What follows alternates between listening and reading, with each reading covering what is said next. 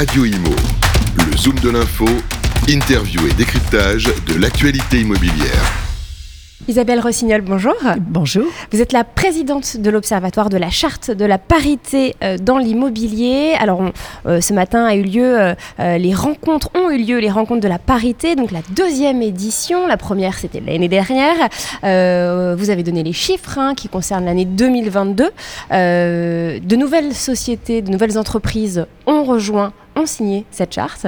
C'est une belle promesse, une belle preuve d'engagement.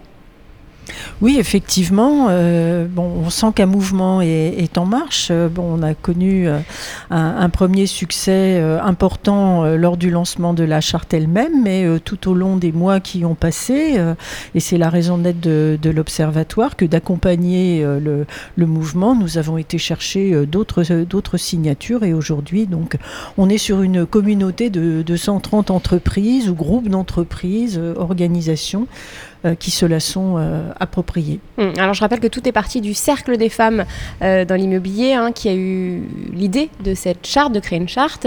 Et forcément, pour que cela évolue, pour qu'il y ait des progrès, il faut observer ce qui se passe, d'où la naissance de l'Observatoire de la charte de la parité dans l'immobilier. Oui, en effet, enfin, l'accompagnement de, de l'Observatoire, ça, ça consiste à aller chercher de nouveaux signataires, mais surtout, et on a insisté ce matin là-dessus, il est nécessaire d'avoir des objectifs, d'avoir des indicateurs, euh, de, mesurer les choses euh, pour, euh, pour progresser.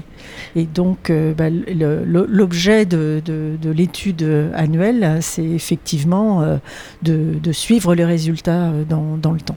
Alors, on ne va pas rentrer dans le détail de tous les chiffres, mais globalement, on progresse un petit peu.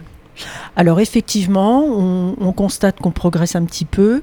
Euh, c'est là que je parle de, quelque chose qui est en mouvement parce qu'on sent qu'il y a des actions qui se mettent en place, euh, des entreprises qui sont un peu plus affûtées euh, aussi sur les notions par exemple d'index pénico, qui sentent que c'est aussi une question d'attractivité que de tendre vers, vers l'égalité professionnelle.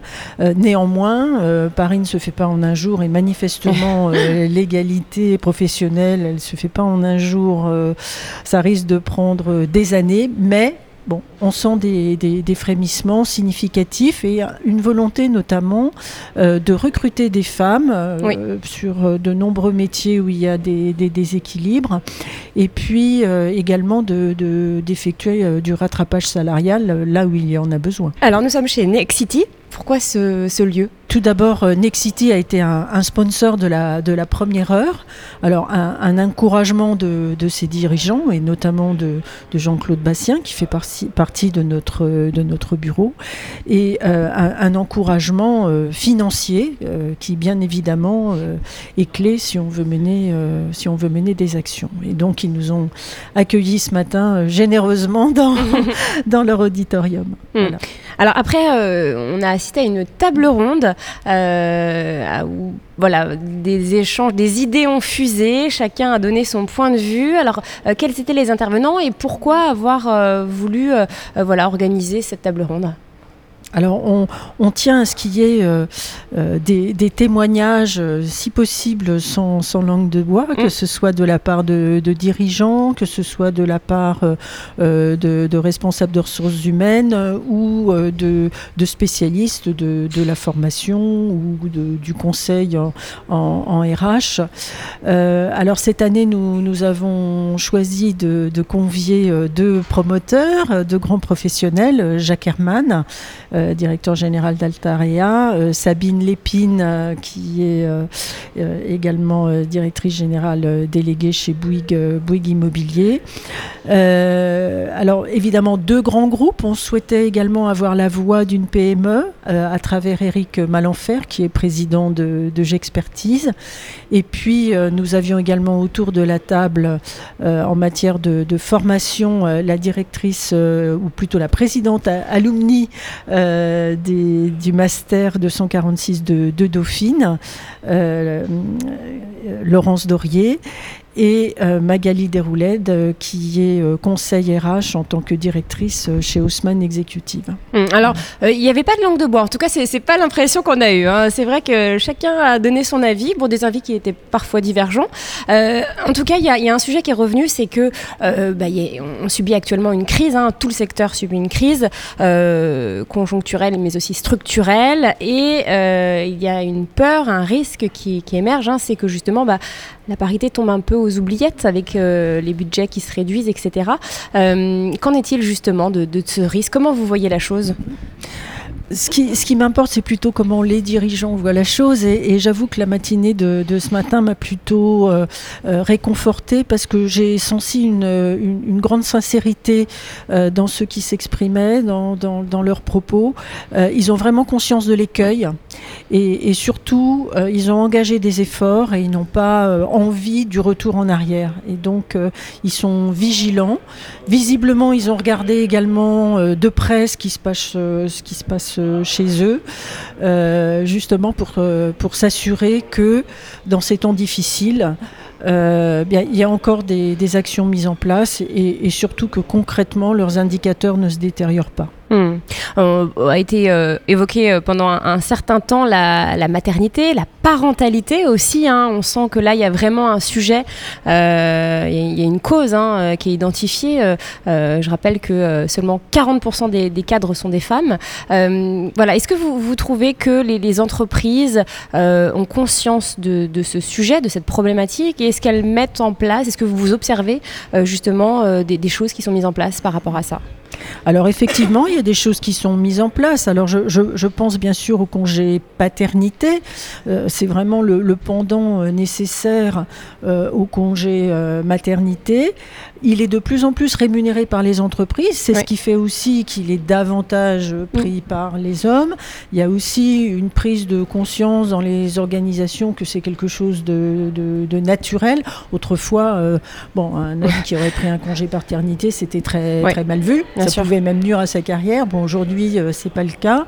Euh, néanmoins, euh, au cours de la réunion de, de, de, ce matin, de la table ronde, bon, on a insisté euh, sur, sur le fait que c'était pas forcément la, la, panacée et que d'une manière générale, il y avait un sujet de, de société et de, culture latine hein, qui, ne, qui, qui, fait que le l'homme ne prend pas forcément euh, suffisamment euh, en charge ben les, les, les, tâches et l'accompagnement de la famille.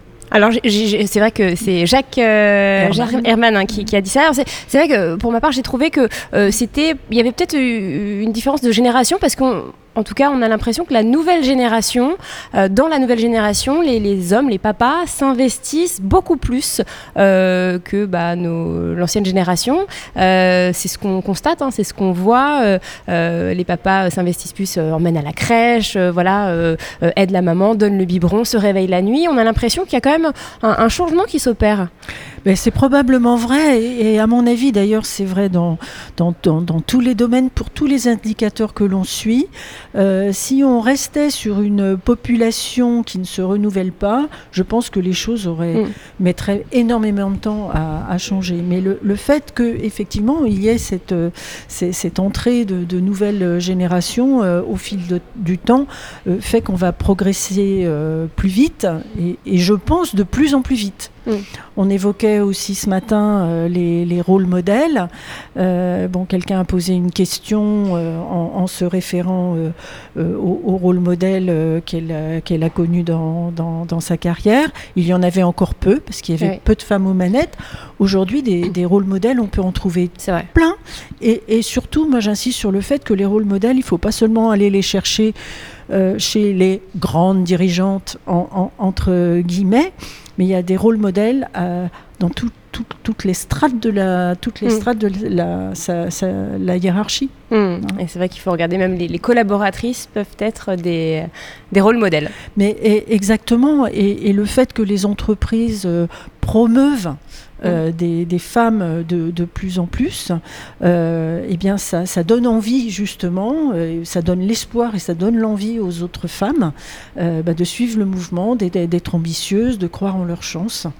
Et c'est pour ça que je dis qu'il risque, euh, enfin c'est même pas un risque, c'est plutôt une opportunité, mais il va y avoir vraiment une accélération du, du, mouvement dans les années à venir, j'en suis persuadée.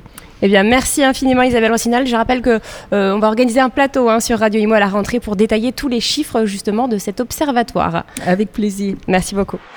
Radio Imo, le zoom de l'info, interview et décryptage de l'actualité immobilière.